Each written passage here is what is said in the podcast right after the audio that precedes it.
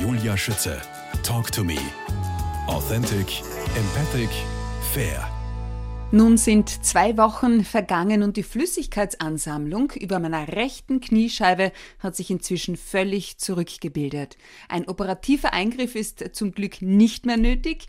Sie sind ein wahrer Engel. Sie haben mir so viel erspart, schreibt eine Kundin, eine Patientin von Ihnen, Jutta Blumhagen, Heilpraktikerin für Psychotherapie. Wie ist so etwas möglich? Also bei mir ist es eine Kombination. Ich bin keine Heilpraktikerin, also mir geht es nicht um die körperlichen Leiden, sondern für mich ist die Psyche übergeordnet. Deshalb schauen wir immer, welche, welches Muster in der Psyche bewirkt überhaupt diese, ich sage jetzt mal, Unordnung oder Disbalance im Körper. Gleichzeitig verwende ich ähm, ein spezielles Gerät dazu. Das ist ein Befeldungsgerät von einem deutschen Physiker, der heißt Dieter Bröers. Und das läuft parallel mit, um den Körper optimal zu unterstützen, ähm, ja, die Veränderung in der Psyche umzusetzen, sodass es auch im Körper nachher eine Auswirkung haben kann. Stichwort Energie. Medizin, mhm. ja. Worauf basiert die überhaupt? Auf Frequenzen, um es mal ganz einfach okay. so runterzubrechen.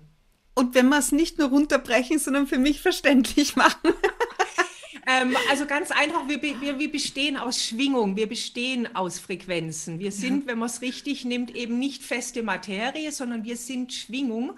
Und auf der Schwingungsebene, da kann man eben Informationen transportieren, die den Ursprungszustand wieder reaktivieren. Deshalb rede ich auch immer von einer Unordnung. Wir haben ja auch so eine, eine, sogenannte Blaupause, also so, eine, so ein Urplan, wie wir richtig sind. Und es kann sein, dass dich dieser Urplan verschoben hat. Wir nennen es dann Krankheit. Und da gilt es dem Körper zu sagen, pass mal auf, sieht doch eigentlich ganz anders aus. Im Alltag wäre das Mami, das Zimmer ist völlig verwüstet von dem Kind. Sie kommt rein und sagt, mach das mal bitte in den Ursprungszustand. So, und jetzt wird mhm. Stück für mhm. Stück wieder entrümpelt im wahrsten Sinne. Und so kann man sich so ein bisschen vorstellen mit Körper und Psyche.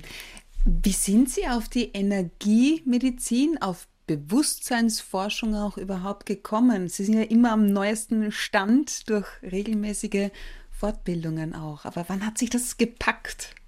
Und überzeugt? ähm, es ist vielleicht eine seltsame Antwort, aber wenn ich so zurückdenke, ähm, ungefähr mit acht Jahren, ja, ne, deshalb sage ich, es wird eine seltsame Antwort, ähm, weil ich mich schon immer gefragt habe, wieso, was ist da dahinter? Und das war eben schon ganz arg früh, allein schon, wenn ich in den Himmel geguckt habe und ja. gesagt habe, wie ist es mit dem Universum, was soll unendlich überhaupt bedeuten?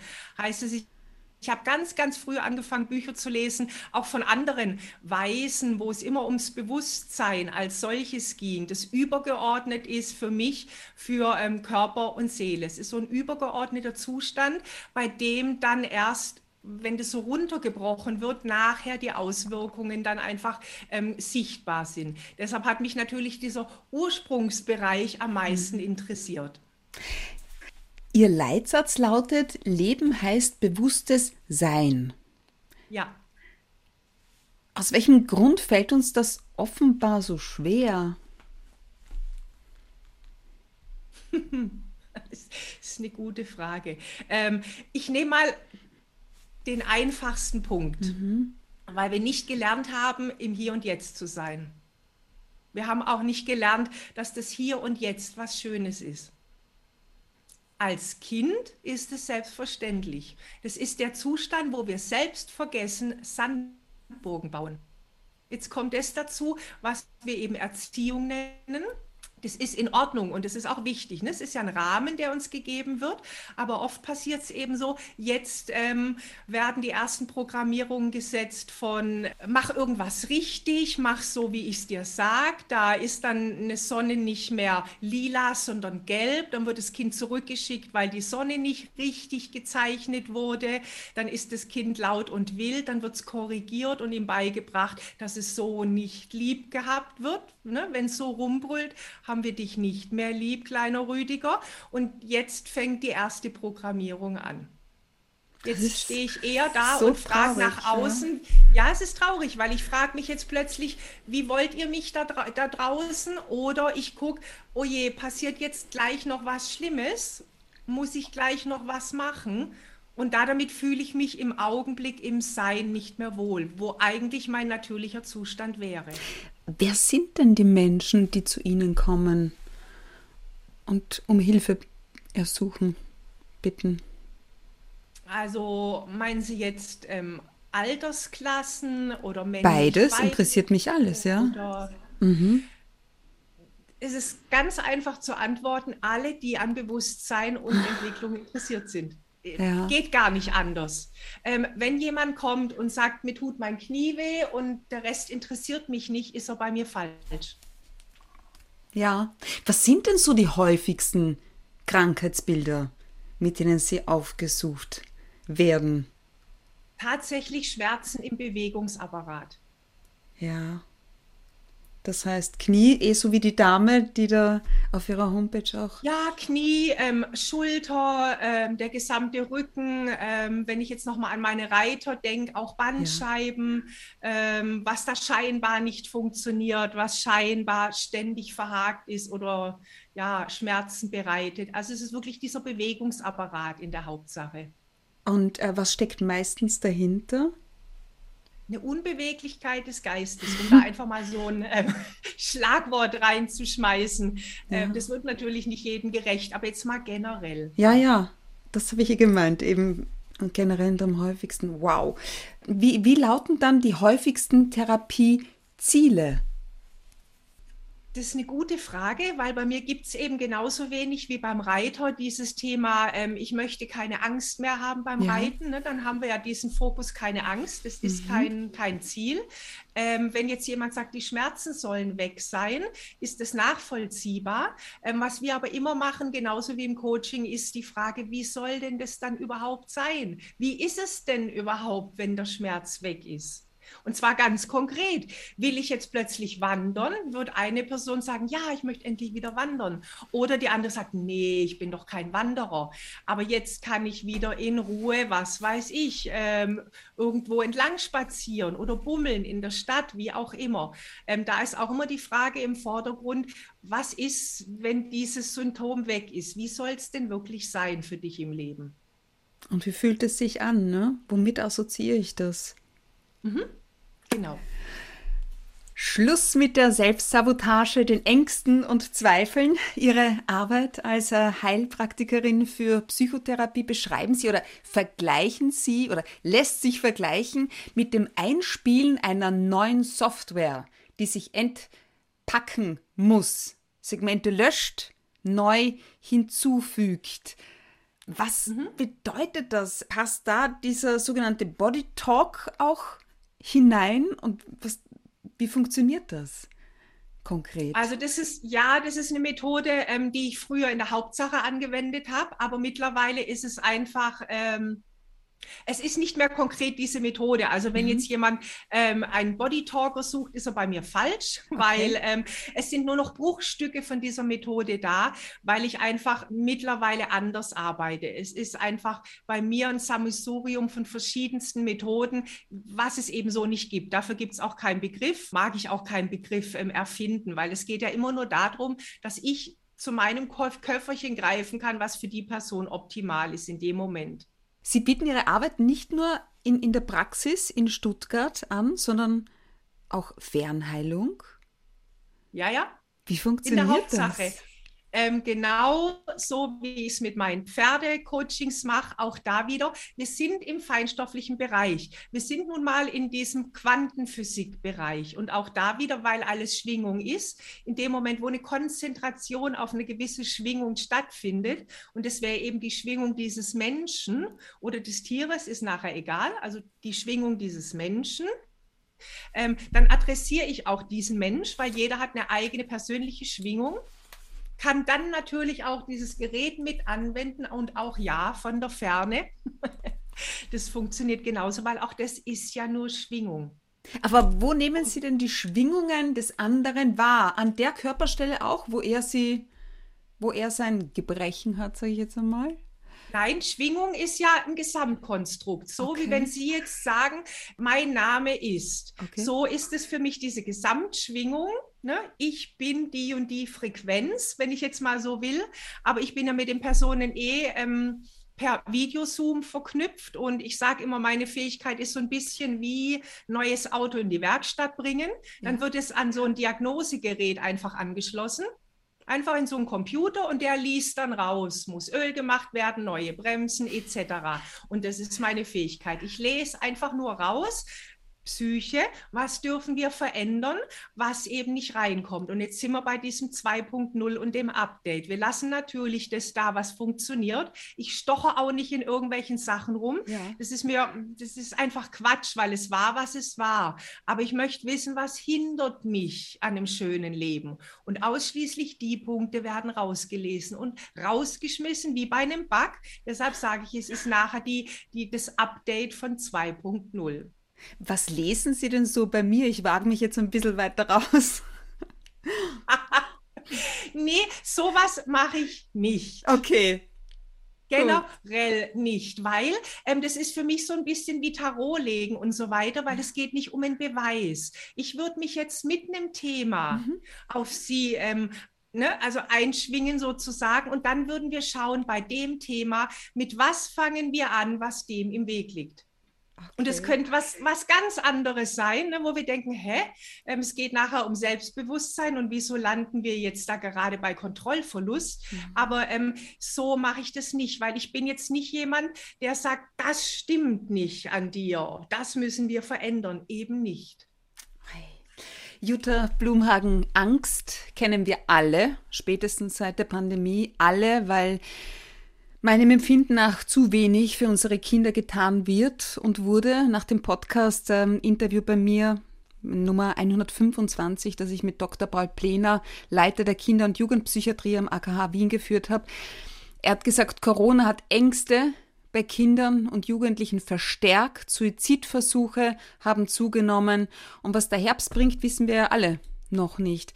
Deshalb meine Frage an Sie, wie würden Sie Kinder auf das Ungewisse vorbereiten, ihre Resilienz stärken oder vielleicht sogar neu aufbauen? Ich sag mal was Ketzerisches. Ja. Und ich ziehe schon mal den Kopf ein, während ich das sage. Mhm. Ich würde die Eltern informieren und schulen. Ja. Ja. Punkt. Weil ähm, wir sind bei einem Umfeld. Jetzt können wir uns natürlich darum streiten, welches Alter der Kinder ist gemeint, aber im Normalfall bieten die Eltern ja einen Rahmen für das Kind. Das heißt, je nachdem, welches Mindset die Eltern haben, ne, mhm. wird es das Mindset von den Kindern unterstützen. Und deshalb würde ich immer bei Kindern bei den Eltern ansetzen. Das heißt, was brauchen Kinder Ihrer Meinung nach, um groß und stark zu werden? bewusste Eltern. Ja. Die ihre Kinder bewusst begleiten, ganz einfach, die an der Seite sind, im Rahmen schaffen, ohne einzuengen. Wie sind Sie aufgewachsen? In Sindelfingen, wenn ich das jetzt richtig ausspreche. Ja, genau. Baden-Württemberg. Ich habe auch weiter recherchiert, 15 Kilometer westlich von Stuttgart. Was assoziieren Sie mit Ihrer Kindheit? Daimler. Was? Für mich gehört Sindelfingen nicht zu Stuttgart, ja. sondern wir waren in einem Vorort in Sindelfingen, ist das große Daimler-Werk. Oh. Und mein, ja, und es war klar, der Daimler ist wichtig. In der ganzen Siedlung waren die Väter und Mütter beim Daimler beschäftigt, mein eigener Vater nicht. Der war mhm. bei einer kleinen Firma Solo, die haben so Mofas und Gartengeräte hergestellt, aber der Daimler war so wichtig. So. Aber meine Kindheit generell war einfach frei und wild, wenn ich Hausaufgaben gemacht habe. Vom Gefühl her, nach 14 Uhr war ich mit meinen Freunden einfach draußen beim Spielen. Ja, es war bei mir wohl auch noch so. Was verstehen Sie unter Freiheit? Das ist auch eine schöne Frage. Mhm. Jetzt habe ich gerade in mir zehn verschiedene Antworten, weil je nachdem, auf welcher Ebene ich Ihnen antworten will, ne, ich kann natürlich sagen, ähm, ich bin dankbar, dass ich in so einem freien Land noch immer wie Deutschland aufgewachsen bin. Als Frau bin mhm. ich wirklich dankbar, was wir für Möglichkeiten haben im Vergleich zu anderen Ländern. Wenn ich da jetzt Freiheit mal so nehme. Ähm, generell ist natürlich die Freiheit für mich einfach nur, was ich vorhin schon gesagt habe, zu sein. Ja. mir die Freiheit rauszunehmen, zu sein, wie immer sich das nachher äußert. Müssen Sie das ab und zu auch verteidigen? Einfach nur zu sein? Nee, verteidigen, um jetzt mal so esoterische Wörter mhm. zu nehmen, wirklich nur das Ego. Oh, das ist aber auch spannend jetzt. ja, ist so. Ich ähm, komme ja aus der Reiterei. Ich nehme ein ganz einfaches Beispiel. Ich habe zwei wunderbare Stuten. Wenn die jetzt so in ihrem neuen Offenstall stehen und die sind einfach nur, ne, stehen in der Sonne und sind, die tun nichts. Die sind. Ja. Müssen die jetzt irgendwas verteidigen, dass die sein dürfen? Natürlich nicht. Aha weil Sie gesagt haben, Möglichkeiten. Sie wollten ursprünglich Apothekerin werden. Ganz genau. Aus welchem Grund? Im Nachhinein weiß ich, dass da eine unglaubliche, angenehme Ruhe war in diesen Apotheken. Es war so eine ganz tiefe, angenehme, ähm, entspannte und ruhige, konzentrierte Atmosphäre. Das Gleiche hat mich auch in Bibliotheken schon immer fasziniert. Generell eben dieses Thema Ruhe verknüpft, aber mit der Idee vom Frieden. Das ja. finde ich extrem anziehend. Wer hat Sie denn in Ihrem Werden besonders geprägt, stark gemacht? Ich kann es nicht mehr auseinander ich kann es nicht auseinandernehmen. Ähm, ich habe auch keine Präferenzen. Ich kann mhm. am besten so antworten. Immer in dem Moment, wo ich irgendjemand toll fand, vielleicht auch nur für zwei, drei Monate, war das genau das, was mir in dem Moment geholfen hat oder was mich inspiriert hat. Und dann ging es schon wieder weiter zum nächsten. Also ich kann jetzt nicht sagen, dass ich so ein Guru hätte oder einen Meister oder eine Person, wo ich sage, boah, die ist es. Und nach der ähm, lebe ich oder so gar nicht. Aber wer, wer war es oder zuletzt? Wer oder was war es zuletzt? Zuletzt ähm, in Bezug aber auf meine Coachings bezogen, ist es zum Beispiel der Kurt Tepperwein. Was wirklich? Und? Inwiefern? Einfach mit seinem Verweis, mit seinem ständigen Verweis auf das Sein. Okay wo ich ja in meinem, also wie gesagt, ich bin ja im, einmal in der Praxis für Psychotherapie ja. Praxis tätig, aber dann auch im Coaching für meine Reiter. Und ähm, es, es herrscht eine Riesenschwierigkeit, seine Idee, dieses Sein zu leben, umzusetzen. ne? Was gibt Ihnen heute Kraft? Wo finden Sie Ihren Ausgleich? Bei meinen Pferden. Was sind das für Pferde genau? Ich habe zwei PREs, also Pura Raza Español, für die die Pferde nicht kennen, ähm, spanische Pferde. Einmal weiß, einmal braun. Okay. Und wie verbringen Sie am liebsten die, die Zeit mit ihnen? Indem er das macht, was in dem Moment einfach passt. Ganz mhm. viel reiten, ganz viel ausreiten mit meinem Mann. Also ich habe nicht alleine zwei Ach, Pferde. Super. Ja, das fände ich ähm, nicht spannend, weil mir reicht ein Pferd. Die Altea, die ist jetzt neu seit Oktober dabei, weil wir uns um mein Pferd gestritten haben, mein Mann und ich. Wer darf reiten, wer muss am Boden mitlaufen. Dann haben wir irgendwann gesagt, Schnick, Schnack, Schnuck war auch blöd. Ich habe meistens gewonnen, mein Mann war sauer. Und dann habe ich gesagt, nee, ähm, lass uns doch wirklich ein zweites Pferd holen. Das haben wir jetzt auch gemacht. Wir sind ja auch frisch jetzt zum Chiemsee umgezogen wegen dem tollen Ausreitgelände. Wirklich? Und wir können, ja, ja, wir Na, können uns nicht fassen. Wir reiten nebeneinander aus, gucken uns so die Gegend an und sagen, es ist wie ein Traum. Oh. Wir zwicken uns immer noch. Ähm, das ist das, was ich in der Hauptsache mag. Also einfach mit dem Pferd zusammen sein. Großartig. Haben Sie ein Lebensmotto? Nein. Oder mit welcher Einstellung leben Sie Ihr Leben? Kann ich auch nicht beantworten. Weil es ist genauso wie mit diesen Lehrern, wo ich einen rauspicken würde, mhm. ähm, gibt es kein Motto, wo ich sage, ja, das bin ich. Hm, gar nicht. Also ich bin da und freue mich, dass ich da bin und bin begeistert bei dem, was ich einfach tagsüber machen darf. Aber das bedarf keines Mottos. Deshalb dafür hätte ich jetzt kein Motto. Jutta Blumhagen, Dankeschön für Ihre Zeit. Das war ein wirklich schönes, außergewöhnliches Gespräch. Danke für Ihre Offenheit und liebe Grüße an den Chiemsee äh, und auf Wiedersehen auch, denn ich melde mich auf jeden Fall wieder wegen des Angstauflösungscoachings im Reitsport. Dankeschön. Vielen Dank für die Einladung und liebe Grüße zurück.